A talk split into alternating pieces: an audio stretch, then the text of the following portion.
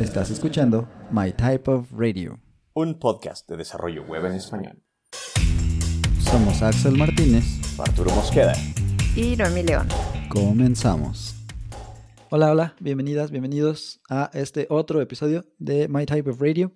Estamos eh, presentándoles una serie de entrevistas acerca de mujeres que están dedicadas al desarrollo de software y sobre todo desarrollo web, porque es como que el centro de, de lo que estamos platicando acá en el podcast, digamos en este mes de la mujer.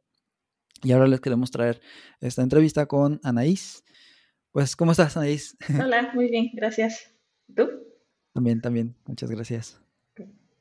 Pues eso, queríamos que, que te presentaras, que nos platicaras Claro. eh, acerca de ti. Sí, muy bien. Este, bueno, me llamo Anaís Reyes, eh, vivo en Guadalajara, Se- tengo 35 años. eh, generalmente no mencionaría mi edad, pero sí me parece muy importante porque fue una de las cosas que yo consideraba mucho cuando empecé mi carrera en tecnología. O sea, ya estoy grande, ya tengo 31, 32 años, ¿cómo voy a conseguir empleo? Este, no, no fue un obstáculo en realidad. Eh, yo estudié el bootcamp en laboratorio, comencé en el 2017 eh, y me gradué en el 2018. Después eh, tuve una oferta por parte de Itexico y ahí fue donde conocí a, a Axel. Y me sigo eh, dedicando a ser front-end developer. Ya estoy a punto de cumplir tres años eh, de experiencia. Y todo bien, casi siempre. Órales, muy bien, muy bien. Entonces, pues para los que no, no conozcan mucho, tal vez hayan escuchado nombrar laboratoria, incluso en alguno de los episodios anteriores, pero ¿qué, qué nos puedes contar un poquito de cómo es que estudiaste en laboratoria y llevas los tres años acá trabajando? Pues siempre había tenido muchas ganas de aprender, sobre todo a hacer mi propio blog.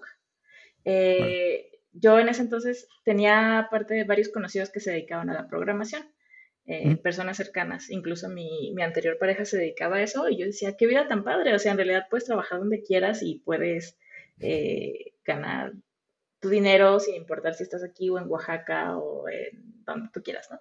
Se me hacía un Claro, estilo de vida muy padre. Obviamente yo no pensaba que fuera posible porque yo estudié una carrera en, en ciencias sociales. Yo estudié la licenciatura en antropología social. Y un día me junté con una amiga a desayunar eh, y me contó, oye, fíjate que hay un curso, se llama laboratoria, no te cobran al principio, eh, tú tienes obviamente que una vez que terminas eh, pagar, pero pues estoy, yo voy a aplicar. Y le dije, ah, pues se escucha muy bien. Eh, yo quería hacer mi blog y dije, puedo aprender HTML y CSS y, y está bastante bien. Ah. Este, entonces apliqué y recuerdo que nos decían un examen de, de admisión. Y uno de los, de los temas era eh, comprensión de lectura. Entonces yo viniendo de, de humanidades dije, ay, seguramente me van a poner a leer sobre, no sé, los esquimales y hacer como comprensión de lectura o así un tema normal, ¿no? Ajá, ajá. Y cuando abro el examen, pues ya era programación, ¿no? Era ya sobre JavaScript y los índices, arreglos, variables, tipos de datos. Y te explicaban y ya después te ocultaban el texto y ya tenías que responder. Oh, ok. Entonces, pues en primero me quedé así como que, ay, ¿qué es esto? Pero después venía la parte del pensamiento lógico matemático. Sí. Me divertí mucho en esa parte y recuerdo que una de las, pues yo no había hecho nada de así relacionado con eso de- desde la prepa. Y recuerdo que uno de los problemas así literal agarré mi, mi hojita y dibujé pues como si fuera álgebra, ¿no? 3x más 2x más no sé qué. Y así lo Mm. resolví pero uno me costó mucho trabajo y ese que me costó mucho trabajo, recuerdo que en internet, ya que termina el examen, lo estuve buscando cómo hacerlo Sí. y me fui a dormir y cuando me fui a dormir soñé con, con código y con la ecuación esta que no había podido resolver. Y al día siguiente me metí a buscar cursos de JavaScript y me puse a estudiar muchísimo y ya, así fue como comenzó. Órale. O sea, tu amiga te dijo, mira, existe esto, ¿no? Sí. Que a lo mejor no habías escuchado antes. Ujú. Y luego llegaste al examen y en ese viste, pues que había algo que sí te había llamado la atención. Sí, ajá, y mi amiga finalmente no, no completó el, el proceso porque consiguió trabajo, ella empezó a dar clases, pero lo curioso es que ahorita justamente está cursando el bootcamp.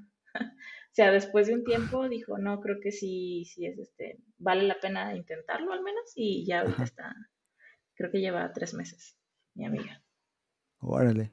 Ah, ¿y cuánto dura el, el bootcamp? El mío duró como seis, siete meses, más o menos, entre... Ok. Eh, primero estuvo medio largo el proceso de selección, porque justamente fue lo del temblor eh, del 2017. Ujú. Mm, se dañaron la, bueno, donde tenían las, eh, donde el laboratorio tenía sus oficinas, entonces tuvo que postergarse. Pero sí, más o menos, yo empecé el trámite, bueno, el bootcamp lo empecé en octubre y salimos en, en abril. Órale, qué interesante. Pues de- está- estabas platicando que esta- estudiaste algo de humanidades, ah, Sí. licenciatura en antropología social. Sí, ¿Y qué así hace un licenciado en antropología social? Pues es muy amplio. eh, mucha gente lo, se identifica con eso porque es a una persona que muchas veces se dedica a estudiar los grupos indígenas, porque la antropología social se trata de estudiar todo lo que sea cultura. eh, entonces, claro, en casi cualquier tema en- entra en ese, en ese objeto de estudio, en la cultura. Entonces, por ejemplo, yo me estaba dedicando más hacia el tema de política en Latinoamérica. A mí me interesaban mucho los movimientos sociales que habían surgido en la segunda mitad del siglo XX y estaba escribiendo mi tesis sobre, sobre la Revolución Cubana. Y pues mi idea era seguir en el campo de estudios latinoamericanos, eh, muchos estudios académicos, eh, trabajar en museos, dar clases, básicamente es lo que, lo que se hace. Órale, qué loco. Pues eso suena también bastante interesante. Sí, la verdad, todavía es mi hobby. Ahorita ya no me dedico a eso, Ah, pero es bien. mi hobby. Sí. Sí, eso es, eso es bueno, tener algo para darle balance, ¿no? A la, Sí, a la vida. Qué padre. sí. Muy bien, muy bien. Y entonces, cuando decidiste entrar al, al bootcamp y eso, mientras estabas ahí adentro, me imagino que se afianzó o se reforzó la idea, ¿no? Como de seguir en el área, de cambiar, Sí. más bien cambiar al área de tecnología y, y- y seguir haciendo estas cosas. Sí, este, pues te digo que el proceso más o menos duró como uno o dos meses, pero yo no me esperaba, por ejemplo, si nos daban un trabajo para resolver y nos daban teoría, pues yo no me esperaba que me dieran eso, sino yo estudiaba desde antes, eh, nos dieron varias clases, yo estudiaba desde antes, eh, Ujú. pues trataba de aprovechar el tiempo y me di cuenta que me gustaba. Eh, ya al momento en que empezó el bootcamp yo ya sabía que sí quería eh, dedicarme a, a alguna carrera en tecnología y pues en el tiempo en el que estuve ahí, pues yo sí intenté aprovechar la oportunidad al máximo porque eh, postulamos me parece que 1200 las personas. Eh, claro, en varias fases pues van, hay varios filtros, desde quien no eh, se registra pero no hace el examen, o sí pasa el examen pero no pasa el, el trabajo que te ponen después. Entonces quedamos 120, yo lo vi como una gran oportunidad que tenía que aprovechar y le intenté echar todas las ganas durante- mientras estaba ahí. Pues son bastantes eh, personas que aplican, no sé cómo se dice, aplicantes. Sí, sí, sí. Y, y lo, lo redujeron a 120 entonces. 120 las que comenzamos el bootcamp y creo que nos graduamos como entre 65 y 70. Sí hubo un, Oh, eh, un índice de deserción eh, amplio, pero creo que es lo que ya considera laboratorio que, que sucede. ajá. Claro, claro. Sí, justo lo que decíamos, ¿no? Si hay un punto en el que o dices, sí, me voy por aquí, o dices, no, ya me di cuenta que no es lo que quiero, ¿no? O algo así. Sí, exacto. Y entonces ahí les enseñan todo el full stack o las sí les permiten como irse yendo por un camino como de front o full stack o back end y así o cómo es. De hecho, laboratorio siempre está en constante transformación. Eh, por ejemplo, el modelo que llevé cuando estaba mi generación es diferente al que hay ahora y me imagino que será diferente. Cada, cada nueva generación lo van cambiando eh, según lo que les funciona. Por ejemplo, en mi caso, eh, tuvimos, me parece que dos o tres meses de un tronco común, que fue sí frontend. Sí. Y al llegar a- al punto de inflexión ya te preguntaban qué quieres, eh, frontend o UX. Y varias chavas Oh, pues escogieron frontend, otras escogieron UX. eh, claro que el equipo te, te orienta y basado también en, en el desempeño que te han visto, y tus intereses, tu perfil, todo eso, eh, ellos te sugieren qué es lo que consideran que es mejor para ti. Claro que la, decisión final es tuya. Y ya siguiendo en frontend, nos, a nosotros también nos dieron como un piloto en el que nos decían, bueno, esto es full stack o puedes especializarte en React. Y yo al principio había elegido full stack, pero dije, no, creo que no es la mejor decisión. Eh, eh, me fui a React y la verdad es una decisión que, que me sirvió muchísimo a mí porque aprendiendo las bases para entender React, pues me ha servido mucho para entender Angular, Vue, eh, demás frameworks y en general profundizar en, mi conocimiento de JavaScript. Órale, qué padre. Sí, yo cada vez que intento con React no me hace clic. y creo que lo intento cada vez que cambian las versiones. Sí. Y que ahora ya estamos usando clases, ahora ya no, ahora estamos usando solo funciones y cosas así. Pero sigue sin hacerme clic a mí en la cabeza.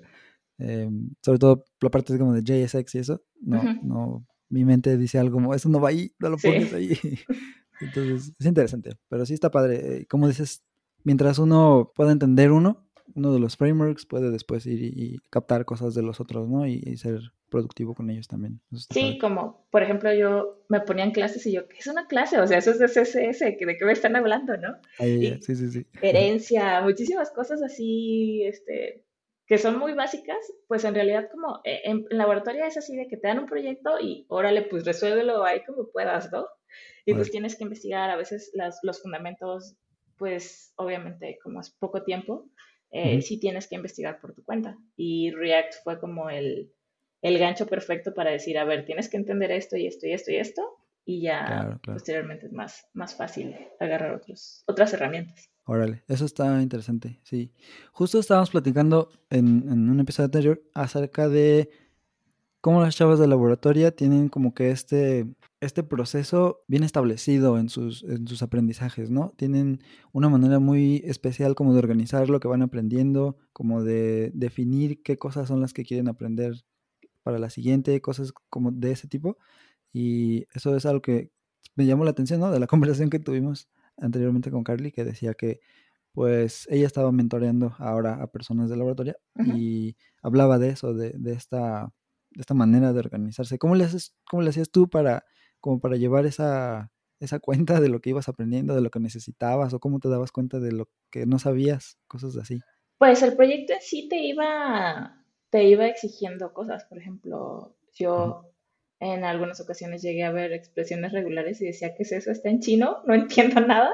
Ah, y después me topé con una validación de un formulario y, vi unos videos y dije, ah, o sea, tiene todo el sentido del mundo. Claro que ahorita no lo puedo hacer de memoria, pero ya ah, si, lo googleo, o sea, ya entiendo, entiendo de qué se trata y todo.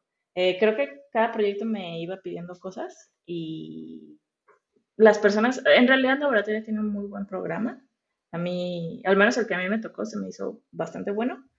Y en general, por ejemplo, sí, ¿cómo vas a hacer cierto proyecto si no estás entendiendo manipulación del DOM? Vamos a darte dos horas de manipulación del DOM, otro ejemplo, y entonces ya tú vas encaminada a que apliques eso, pero de otra manera. Órale, órale.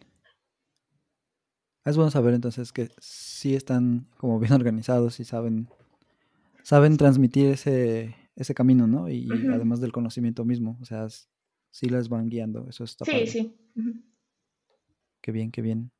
Ahorita ya eres, pues, frontend, ¿no? Eso es lo que haces en, tu día a día. Pero ¿cómo se ve un día de trabajo para Anaís? ¿Cómo es la rutina más o menos? pues en este trabajo, eh, bueno, yo he tenido dos empleos desde que salí y los dos han sido muy diferentes. Eh, Naitexico era una empresa de servicios y ahorita estoy en una empresa de producto. Eh, aquí pues tengo muchísima más participación en, incluso en estimaciones, eh, definir requerimientos, o sea, es en realidad darle mucho amor a un producto porque sabes que, que, no va a haber un deadline y que te van a cambiar, ¿no? sino que vas a seguir ahí siempre. Entonces intentas hacerlo, pues desde que todo, la arquitectura, que esté bien escalado, pero por ejemplo, yo eh, los días que me tocan retrospectiva eh, es como un review del producto, eh, sprint review, etcétera. Tengo como 6, 7 horas de juntas al día, entonces esos días por lo general no programo casi nada. Pero hay otros días que tengo, eh, por ejemplo, hoy me parece que solo tuve un par de juntas, pero sí, en general, estar en esta empresa sí ha sido mucho más de, estar en juntas. Eso también tiene sus ventajas porque cuando yo entré a esta empresa yo no entendía la diferencia entre un project manager y un product manager. Y como que decía, no, pero pues ¿cuál es la diferencia? Ahorita ya entiendo mucho más de las necesidades de metodologías ágiles, también me ha servido mucho y pues para mejorar mi inglés también. Eh, pero sí, más o menos calculo que eh, en mi día a día tengo mi daily a las 9, eh, si no tengo juntas empiezo a programar, hago los code reviews de, generalmente es de un compañero, de un senior frontend, yo mando los míos. Ahorita como estamos haciendo home office, la verdad sí me doy el tiempo para prepararme un desayuno con toda la calma y un café y y comer lo mejor que puedo porque soy muy fan de la comida de desayuno, eh, así como hacerme un pan francés y todo eso con fruta. Eh, ya después, eh, más o menos a mediodía retomo cualquier pendiente y me gusta en la tarde dedicarle otra vez un par de horas. Órale, qué bien, qué bien. Mencionaste algo de, del inglés. Sí. Eso me llamó la atención. ¿En laboratorio les dieron algo de capacitación de eso? En mi generación no, eh, pero me parece que las generaciones nuevas ya sí tienen, tienen clases. Orales. ¿Y era parte del filtro entonces o...? No, no, no era parte del filtro. Eh, las empresas obviamente le daban prioridad. Por ejemplo, Itexico a mí me, me entrevistaron cuando estaba en uno de los eventos de laboratorio y la entrevista fue en inglés. Entonces, ah, ahí pues ya es como un primer filtro que, que pase. Ah, ya, ya, ya. Pero igual hay chicas que puro español y trabajan, por ejemplo, no sé, en, alguna empresa mexicana donde no es necesario y les va bien. Sí, claro. Sí, eso me, me llamó la atención porque creo que en muchos aspectos es algo que cuando ya lo hablas y lo usas, lo das por sentado, ¿no? y, hasta que te cae el 20 que llega a ser un diferenciador. Eh, a lo mejor no para lo que ganas, a lo mejor sí, pero incluso para el lugar en el que puedes trabajar o no, ¿no? Eso pues definitivamente que pesa. Sí, sí, definitivamente yo una de las cosas que le decía justamente a mi amiga, la que, la que me mencionó el laboratorio, que ahorita está, le dije, independientemente de... Bueno, también siento que a veces eh, entrar al laboratorio te abre una posibilidad no solamente dedicarte a ser programador, sea, puedes dedicarte a ser Scrum Master, Project Manager, eh, ah, eh, UX, también hay muchas chicas a, las que les ha ido súper bien. Eh, pero le dije, siempre, o sea, lo común es inglés y, metodologías ágiles, porque ya es poca, son pocas las empresas que no, que no las utilizan o intentan orientarse a ellas. Sí, claro, aplicar aunque sea alguno de los conceptos, ¿no? O estas ceremonias que les dicen. Sí. Órale. Otra cosa que me llamó la atención fue lo de las montonales de juntas. ¿Cómo sobrevives a ellas? ¿Cómo, ¿Cuál es el tip ahí? Ay, pues también en pandemia no soy muy solemne y formal y a veces, por ejemplo, a veces el daily lo tomo en la cama. Ah, órale, órale. Este, pero no sé, hay unos días en los que sí estoy así como de, no, ya, por favor, es, es para mí es bastante cansado. Yo amo programar y, y las juntas sí a veces hacen como que me salga de ese mood, pero poco a poco me he ido acostumbrando y finalmente cuando ves que son tan necesarias, ¿no? O sea, hay cosas que dices, no, yo estoy haciendo algo y tú también ya lo hiciste y por qué lo hicimos los dos y si hay una buena planeación, este, pues se evitan ese tipo de problemas. Al principio, como somos un equipo nuevo y pequeño, no teníamos como bien definido nuestro flujo de trabajo y sí fue bastante complicado empezar a implementarlo, pero ya ahorita vamos más encaminados y, por lo mismo, porque ya necesitamos eh, los entregables que sean, pues, como nos lo piden y todo eso. Ah, órale, qué bien, qué bien. Oye, y dijiste algo más. Em, ¿Qué es la parte que amas de, cuando programas? ¿Qué es lo que dices? O, lo que tal vez en algún momento te hizo así como clic en la mente o no sé, Creo que una de las sensaciones que más me gustan eh, es cuando, cuando resuelvo algo que me costó mucho trabajo programar. o sea, como eso de, ver que tu código sí jala, de ver que lo que quisiste hacer sí sirve, es algo que me... Sí, es una sensación que nunca sentí, por ejemplo, en mi carrera en ciencias sociales. Nunca sentí como ese, como esa felicidad, ¿no? Este, no, nunca me lo dio. Eh, también me encanta como que a veces mm, puedo ver el progreso que, he tenido. Eh, hace tiempo tenía que implementar algo en una interfaz y me enseñaron un sitio que, pues como siempre hay un sitio que lo hacía, hacía algo parecido. Y como que estuve viendo y decía, es que no entiendo cómo es esto. Y lo inspeccioné y lo estuve viendo como cinco minutos y dije, ah, ya sé cómo hacerlo, pero todavía tengo que codearlo, que fue todavía otro proceso fácil, eh, bueno, eh, fácil aparentemente porque ya lo había medio desentrañado, pero difícil porque sí era un proceso medio complejo. Este, en general todo eso mm, creo que son de las cosas que me gustan. Y pues me interesa mucho, por ejemplo, hacía la otra vez una amiga platicaba por teléfono con ella y me dijo, oye, me, en una entrevista de trabajo me preguntaron algo y no lo pude resolver, fue esto y esto y esto. Y yo así, casi queriendo terminar la llamada en ese momento porque ya se me había ocurrido una forma y quería probar a ver si, si estaba Entonces sí es algo que la verdad me, me llena mucho. Eh, pues es básicamente eso. Qué padre, qué padre. Sí, sí, tiene muchas satisfacciones, estoy de acuerdo. También tienes unos momentos que pueden ser muy, muy frustrantes, pero cuando llegas a resolverlo es, es muy, muy agradable. Claro, sí. Y pues también está la parte de, que sí es un sector que te ofrece estabilidad económica, que por ejemplo yo en, mi otra carrera no, lo había encontrado. Em, desde que trabajo he podido hacer cosas que no hubiera podido hacer antes, como por ejemplo le ayudé a mi mamá a que mejorara como su pensión por algo del sistema del INSS, de que ah, sí de aportaciones, eh, le ayudé a que mejorara mucho eh, eso y pues es una satisfacción que me da eh, pues el trabajo que tengo. Qué padrísimo. Sí. Sí, la modalidad 40, algo así creo que se, llama. Sí, exacto, sí. Entonces ahí anda mi mamá muy feliz y muy orgullosa también. Sí, claro, debe ser. Qué buena onda. Sí. Que hubiera más de esos hijos. e hijas, e hijas. Muy bien, muy bien. tenemos por aquí otra pregunta que dice, ¿cómo le haces para mantenerte al, día mientras estás, pues eso, estudiando, digo, trabajando y todo? Creo que es la necesidad siempre, como te decía, el proyecto a veces te pide cosas. Yo en esta empresa eh, llegué y ya había estado trabajando con Angular anteriormente. Llegué a esta empresa y un reto así fuertísimo que tuve fue enfrentarme a Legacy Code, porque creo que es algo que no te enseñan en laboratorio. En laboratorio te dan así un proyecto así, tabla rasa, tú haz lo que quieras, organízalo. Pero ya cuando te, te enfrentas a un código que alguien escribió y que ya ni siquiera trabaja en la empresa, ay, es la verdad todo una montaña rusa de emociones. Este, sí me costó un trabajo. Eh, incluso mi primer la primera vez que mandé cambios de producción salió bastante mal. Este, yo estaba así como de, no, ¿qué hice? Voy a regresar a mi anterior empresa. Eh, pero no, con el tiempo ya me acostumbré y eventualmente llegó el momento de eh, modernizar el producto, de volver a, hacerlo con herramientas nuevas. Y la herramienta que estamos usando, que es Vue, eh, yo no la conocía, entonces tuve que aprenderla.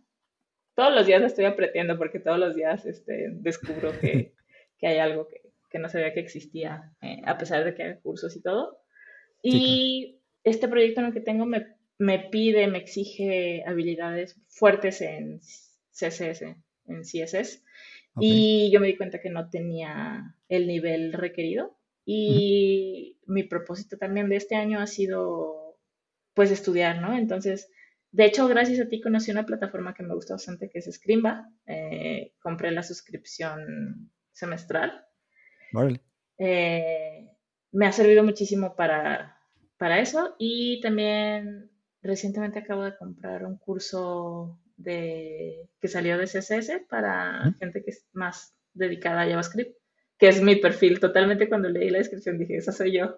Y lo compré de Josh Kumwa, no sé cómo se pronuncia.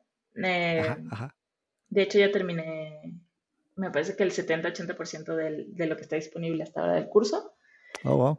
Y justamente ahorita antes de, grabar esto, estaba como rehaciendo algunas cosas que ya tenía en mi proyecto dije, wow, o sea, ¿cómo cambia si en realidad entiendes conceptos básicos de CSS?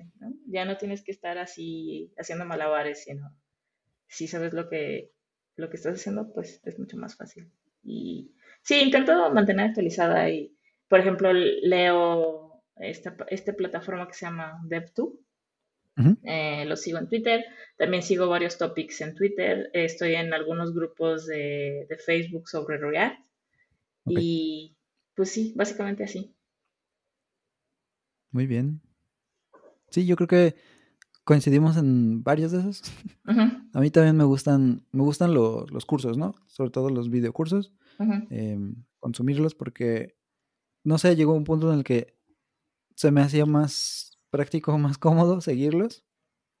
Este, que solamente leer, ¿no? Como en documentación o cosas así, o los blogs. Sí. Y creo que es, creo que es una buena alternativa. Si, si puedes eh, mantener la concentración viendo o escuchando a alguien que lo está haciendo y tal vez seguirlo al, al, paso, cosas así, está bien.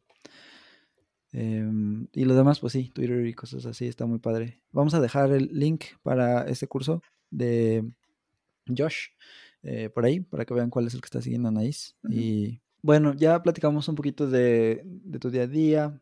Queríamos preguntarte cuántas mujeres más hay en este equipo de trabajo en el que estás o tal vez donde estuviste antes.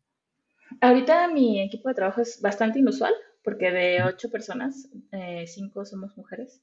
Eh, si la empresa reclutadora eh, pone mucho énfasis en, la diversidad y todo esto, y también incluso de la comunidad LGBT. hay gente en, nuestro equipo que pertenece a la comunidad, lo cual me parece maravilloso. y sí, somos cinco mujeres, pero desarrollando para web solamente yo. Hay otra chica que es eh, iOS, una chica tester, la diseñadora y la project manager. Ellas son mis compañeras, pero sí de desarrollo eh, trabajo con un chico. Sí, de hecho cuando, cuando fue el Día de la Mujer el año pasado que, que hubo como este paro y que las mujeres pues decidimos ausentarnos de nuestro lugar de trabajo durante ese día, eh, decían que se sentía súper solo, ¿no? O sea, es decir, no hay cinco de las, de las ocho, de los ocho, y claro, claro. Eh, incluso uno dijo así, se siente súper raro porque en todas mis anteriores empresas ni se hubiera notado y aquí sí, ¿no? Entonces. Ah, mira. Eso está muy padre. Sí, sí. Digo, suena raro que esté padre que ellos se hayan sentido solos, pero se entiende, ¿no? Sí, era, era lo que... Y es, es un buen impacto, sí, sí. Yo también, en mi último equipo de Night Texico estábamos, ay, creo que éramos más de la mitad, eran mujeres y éramos poquitos menos los hombres en, mi cliente. Entonces, creo que no me llegó a mí como lo que decía del inglés un poco con eso, ¿no? Lo daba por sentado, como, ah, pues sí, estamos bien repartidos, pero, pero es cierto que no es la norma, es, es mucho más difícil que haya eh, más de una o dos mujeres en un equipo de trabajo que, que, sea al revés, ¿no? Sí platicando un poquito más acerca del laboratorio, em, queríamos preguntarte qué fue lo que más te gustó de, estar ahí. Yo creo que fue muy intensivo. O sea, yo definitivamente en mi casa y siguiendo tutoriales no hubiera podido eh, obtener ese, ese conocimiento. Porque sí, o sea, yo mencioné que estudiaba y todo esto, pero no es lo mismo que te digan, tienes que entregar este proyecto en una semana y pues hazle ahí como puedas, ¿no? Este, pues eso te, sí, te, obliga pues a, buscar y eso me gustó mucho, me gustó mucho que también, eh, pues la relación que muchas empresas tienen con laboratorio, ¿no? Simplemente Itéxico, eh, yo cuando, cuando me entrevistaron me dijeron, bueno, nosotros no solemos contratar a gente tan junior, o sea, en realidad eh, la posición se abre por el apoyo que ITEXICO quiere darle al laboratorio y eso, pues obviamente, yo haber conseguido sola ese empleo, pues hubiera sido bastante difícil. Y pues también mis, varias de las compañías que conocí, eh, todavía hasta la fecha, con una, tengo una videollamada cada sábado y platicamos de nuestra chamba, de lo que hacemos, vemos películas, o sea, una, una relación súper entrañable. Y han sido como de las, de las cosas que me dejó. Y del otro lado, algo que no necesariamente te gustó o que a lo mejor de plano no te gustó. Mm, es, es que es como bueno y malo, ¿no? Como te decía, lo bueno es que tienes los proyectos, pero lo malo es que a veces como que mm, dejas de lado los fundamentos, ¿no? Por ejemplo, eh, yo mencioné que, que, había un track de, de, full stack y de React y que escogí el de React porque yo veía que en el full stack era así como de, bueno, hoy vamos a ver Angular, ¿no? Bueno, tienen todo el día para estudiarlo y ya, mañana vamos a ver no sé qué de Node. Y ellas eran así de, no estoy ni entendiendo nada, ¿no? Y aunque no fue oh, mi, mi, caso tan tal cual, pero creo que a veces sí es bueno, este, a, mí sí me benefició mucho el que alguien nos dijera, a ver, Redux es así, las clases son así, la herencia está, los objetos son de tal manera. Entonces, claro. ayuda mucho. Ya veo, ya veo. ¿A quiénes sí y a quiénes no les recomendarías un, un proyecto como laboratorio, entrar a un bootcamp? Yo creo que las personas que son muy autodidactas eh, probablemente no necesitan. Eh, podrían hacerlo por su cuenta. Eh, yo como que sí era autodidacta, pero también necesitaba como esa, darle continuidad, seguir un plan, todo eso. Entonces, creo que es ya dependiendo de las personas. También hay, pues la oferta de bootcamps ha crecido.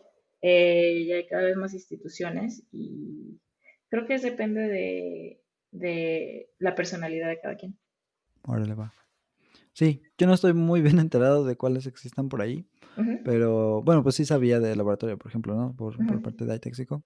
Además de los bootcamps hay diferentes comunidades, ¿no? De desarrollo, sí. de, tecnología tal vez, un poco más, más generales. Si eres parte de alguna de ellas y si hay alguna que te llama la atención. Mm, estuve yendo al Event Loop en el DF.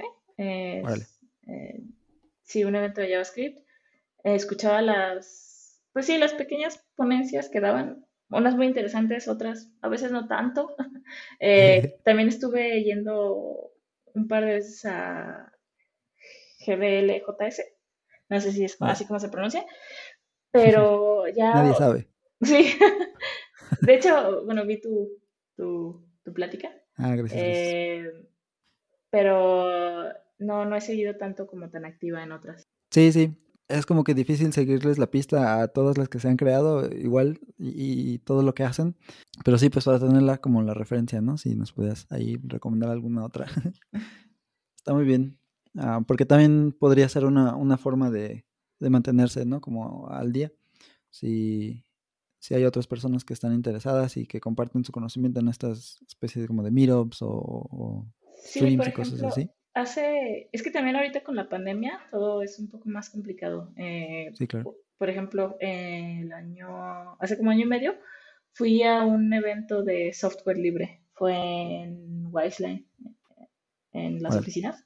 Y ahí estuvo muy padre porque justamente me inscribí a un taller de Go eh, con, un, con, un, amigo mío, de hecho. Y ah, muy bien.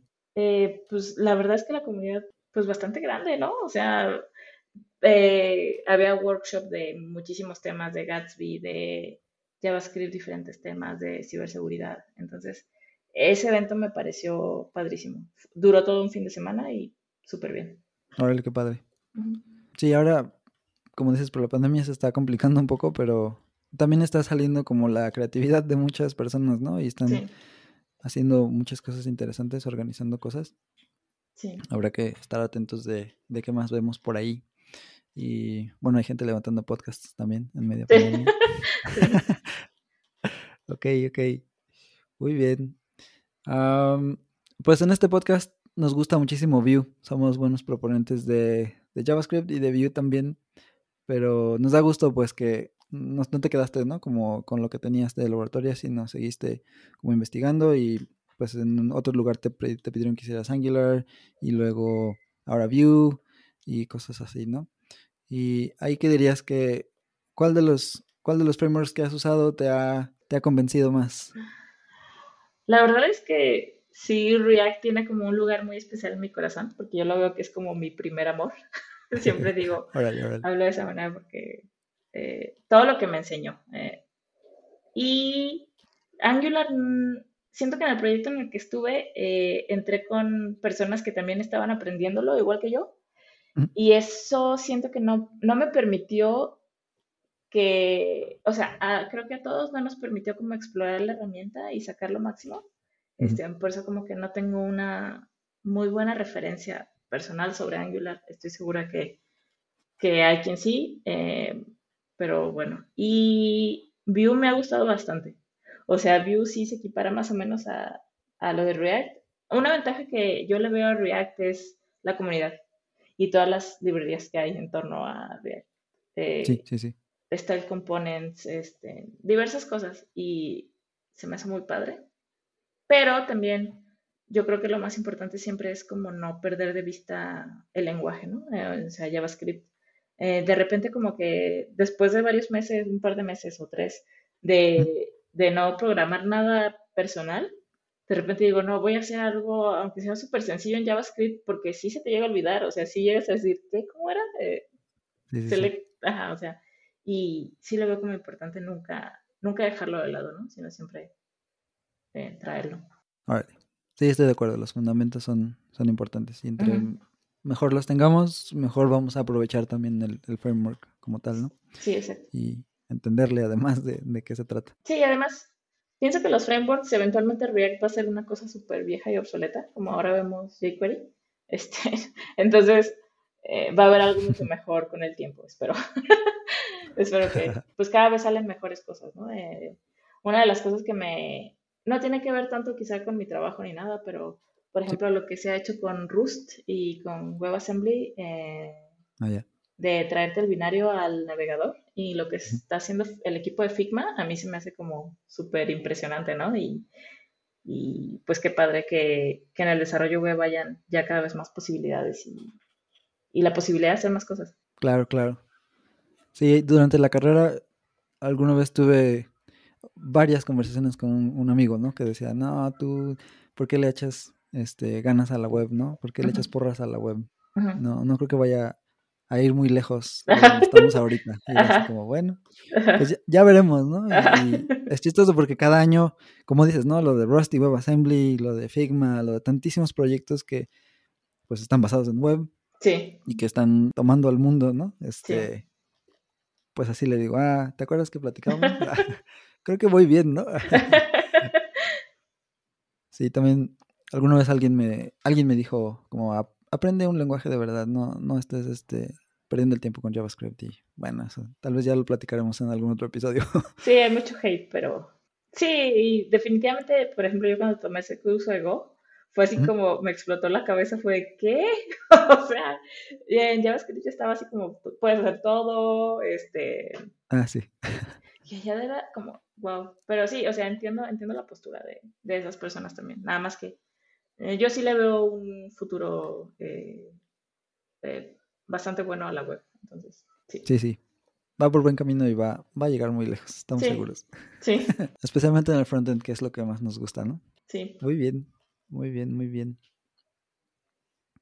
Pues, Anaís, no sé si tengas como algún otro tema o comentario. Ya ves que estábamos diciendo, bueno, que esto es parte del, del mes de la mujer y queríamos por lo menos en este pequeñito espacio de la internet que nos hemos creado, eh, darle pues voz a, alguien, ¿no? Para que pueda expresar sus ideas, sus, sus sentimientos. No sé si quieres platicar algo al respecto. Eh, sí, o sea, yo veo como eh, iniciativas como la de laboratoria bastante importantes. Creo que los equipos de trabajo sí se enriquecen mucho una vez que, que incorporan mujeres eh, es difícil a veces también encontrarlas por lo mismo que decimos que, no hay tantas mujeres que se dediquen a eso, pero creo que también eh, otra parte es eh, no crear un ambiente hostil para las mujeres, ¿no?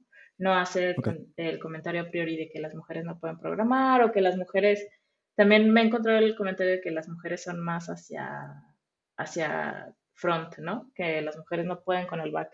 Y yo la verdad digo, pues la verdad es que eh, front es bastante complicado también y tiene mucho mérito eh, de otra manera. Pero yo creo que iniciativas como laboratoria, eh, capacitaciones para en general los equipos sobre equidad de género, todo eso, son cosas muy importantes. En ITEXICO yo recuerdo que, eh, habían pláticas del Día de la Mujer y personas que tenían eh, roles de liderazgo, eh, los mandaron también a un training al que yo eh, me colé porque me interesaba saber qué, qué iban a decir. Y este, eso yo lo veo como súper valioso y espero que cada vez más empresas puedan, puedan hacerlo. Sí, porque a lo mejor no se trata solamente de, ah, sí, ya contraté mujeres, qué chido por mí, ¿no? Exacto. Pero como dices, hacer algo al respecto una vez que ya están adentro y mantener esa, pues la cultura, ¿no? Sí, sí, así es. Es importante. Súper importante. Muy bien, muy bien, muchas gracias. Ok, pues ya casi estamos llegando al final de, de, este episodio y tenemos dos partes más que nos gustaría platicar. Una de ellas es a lo que le estamos diciendo los picks o una recomendación random. Eh, aquí creo que ya, ya habías puesto un tweet en donde habías hecho el, el spoiler ahí. Sí, bueno, yo estaba diciendo que cuando quería eh, empezar a aprender HTML y CSS, yo quería hacer un blog y era un blog sobre cocina dedicado ah. especialmente a una, a una olla que tengo. la verdad es la Instant Pot. Eh, la verdad es que amo cocinar ahí, mi vida ha cambiado desde que la uso. Es como una olla express, pero segura para gente que le da miedo a las, las express de, de antaño.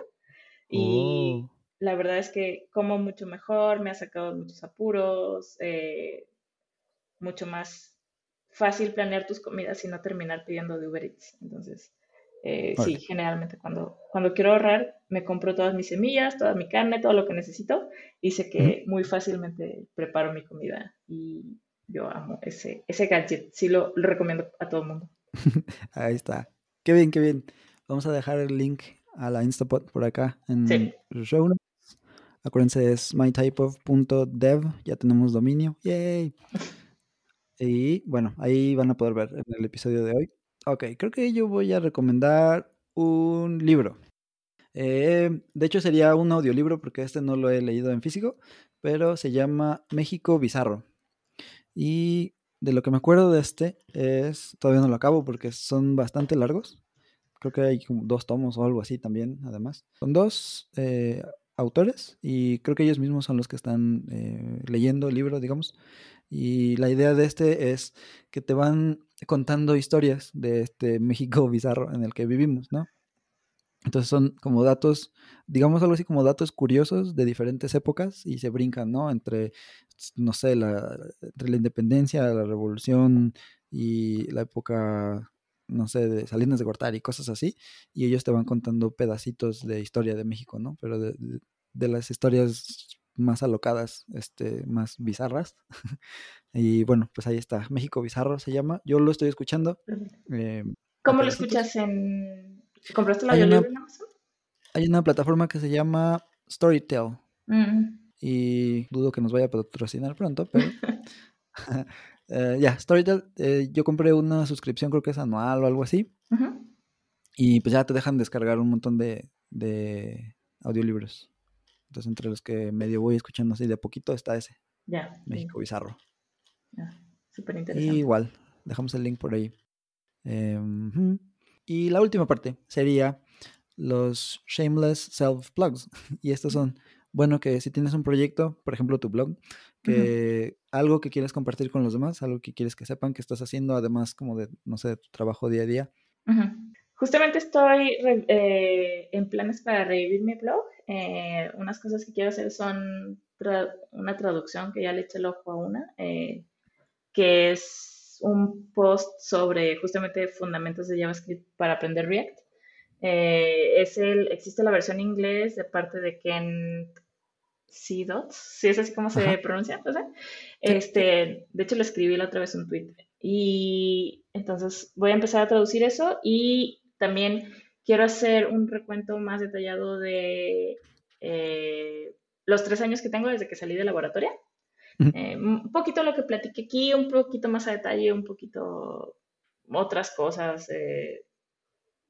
Por ejemplo, en estos días estaba viendo mi, el, un proyecto que hice que era un dashboard de datos, ¿no? Gráficas y así. Ah. Cuando lo hice ahí, pues se me hizo, me dio muchísima ternura de decir, o sea, eh, muchas cosas que no sabía que ahorita haría de manera diferente, pero pues se nota el trabajo que, que, todo, todo el tiempo que pasé y el esfuerzo que, que, gasté haciéndolo. Entonces, este, voy a hacer una, eh, como una nueva versión de ese proyecto y voy a explicar paso a paso qué es lo que le voy a mejorar. Entonces, mi blog es, el Medium es, sería Bioca como mi, como mi nickname de, de Twitter. Ajá, perfecto. También vamos a dejar un link por aquí para que vayan a verlo. Perfecto, perfecto. En general, como que cualquier chica eh, que necesite orientación, que no sepa bien, eh, siempre pueden contactarme. Eh, también en Telegram tengo el mismo nickname. varias chicas me han escrito a veces que encuentran tweets que hago sobre laboratoria y después me, me buscan. Entonces, siempre estén o no en laboratorio, pues cualquier chica que esté iniciando su carrera eh, puede, puede contactarme para desde mentorearla, eh, contarle lo que necesiten. Órale, qué padre, muchas gracias. Sí, pues ahí les dejamos el, link para que sigan a Bioca y también la contacten. ¿Va? Muy bien, muy bien. Pues mi shameless blog sería hay un, hablando de que estábamos platicando de View, hay una lista y de Screamba también. Hay una lista de reproducción que hice ahí, por ahí, en español. Eh, ya está un poco viejita, pero pues no importa porque View realmente no ha cambiado demasiado. Entonces mucho de eso seguramente les va a servir. Entonces vamos a dejar por ahí un link también ahí a la playlist de Screamba que hicimos para View en español. Tiene algunos conceptos por ahí. De hecho fue mi, mi primer acercamiento con View. Eh, esa lista. Ah, mira. Sí. Entonces, sí, sí, sí sirvió. Tienes un ah, caso de éxito documentado ya. Ahí está. Y, publicado además, eso está muy bien. sí. Perfecto. Bueno, pues sin más. Otra vez, muchísimas gracias. Em, no, a ti. Nos da mucho gusto tenerte aquí, Anaís, y como decíamos, también platicar con, con mujeres tan talentosas y que hacen, pues, han hecho tanto con, con lo que tienen, ¿no? De, de talento y que queremos que los demás sepan que hay, hay personas así, hay mujeres que son eh, muy capaces, que están haciendo software, que están haciendo cosas dentro de la tecnología, que es, bueno, de lo que se trata este, este podcast. No, pues muchas gracias por la invitación y por todas tus palabras y tu amistad. bueno, pues muchas gracias. Ok, gracias. Bye. Muchas gracias por escucharnos. Puedes suscribirte desde Spotify, iTunes o tu reproductor favorito. Síguenos en redes sociales como My Type of Radio. Y nos escuchamos en la próxima.